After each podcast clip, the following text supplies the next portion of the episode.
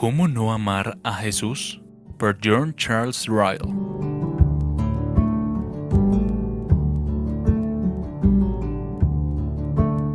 Escucha lo que nuestro Señor Jesucristo mismo dice a los judíos.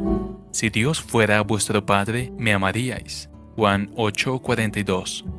Él vio a sus equivocados enemigos sentirse satisfechos con su condición espiritual sobre la única base de que eran hijos de Abraham. Los vio, al igual que muchos cristianos ignorantes en nuestros días, afirmando ser hijos de Dios sin más razones que esta, que estaban circuncidados y pertenecían a la iglesia judía. Él establece el amplio principio de que no es hijo de Dios quien no ama al Hijo unigénito de Dios. Ningún hombre tiene derecho a llamar a Dios Padre si no ama a Cristo. Qué bien les iría a muchos cristianos si recordaran que este poderoso principio se aplica tanto a ellos como a los judíos. Si no se ama a Cristo, no se es hijo de Dios. Escucha una vez más lo que nuestro Señor Jesucristo le dijo al apóstol Pedro después de haber sido resucitado. Tres veces le hizo la pregunta, Simón, hijo de Jonás, ¿me amas? Juan 21, 15 al 17. La ocasión era especial él quería recordar tiernamente a su discípulo descarriado su caída repetida tres veces. Quería que hiciera una nueva confesión de fe antes de devolverle públicamente su comisión de alimentar a la iglesia.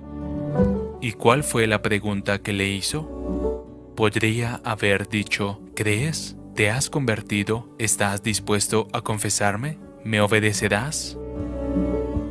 No utiliza ninguna de estas expresiones. Él simplemente dice, ¿me amas? Este es el punto que Él quiere que sepamos sobre el que gira el cristianismo de un hombre. Aunque la pregunta parecía sencilla, era extremadamente penetrante sencilla y fácil de entender por el pobre hombre más inculto, contiene materia que pone a prueba la realidad del apóstol más avanzado. Si un hombre ama verdaderamente a Cristo, todo está bien. Si no lo ama, todo está mal.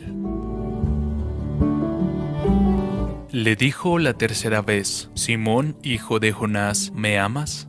Pedro se entristeció de que le dijese la tercera vez, ¿me amas? Y le respondió, Señor, tú lo sabes todo, tú sabes que te amo.